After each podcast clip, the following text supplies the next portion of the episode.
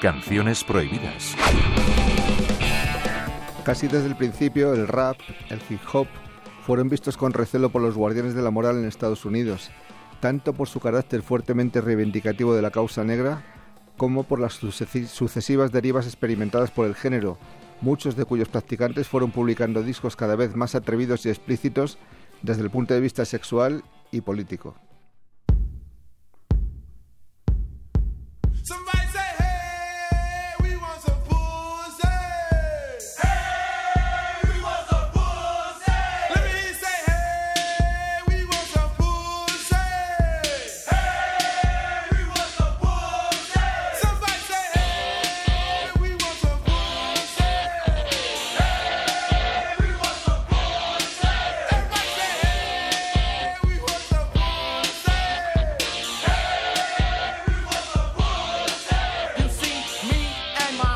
dudes like to play this game.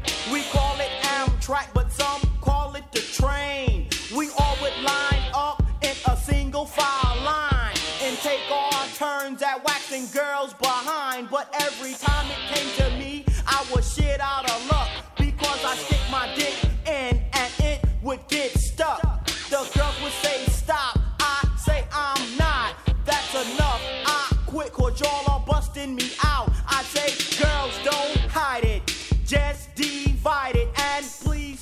El grupo de rap de Miami Two Leaf Crew, por ejemplo, sufrió las ideas de Tipper Gore, esposa del senador Al Gore, y del juez de Florida José González, que prohibió en 1989 la distribución en su estado del álbum As Nasty as They Wanna Be, algo así como tan asquerosos y sucios como ellos quieran ser, por considerarlo ofensivo para la moral y el buen gusto. El juez González incluso llegó a encarcelar durante unos días a varios de los miembros del grupo y a cerrar las tiendas que no acataran su sentencia y siguieran mostrando el disco en sus escaparates o estanterías.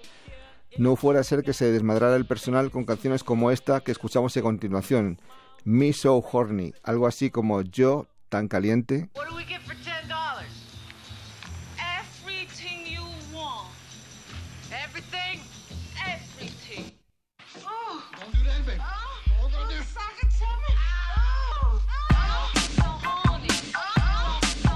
Luis Lapuente, Radio 5, Todo Noticias.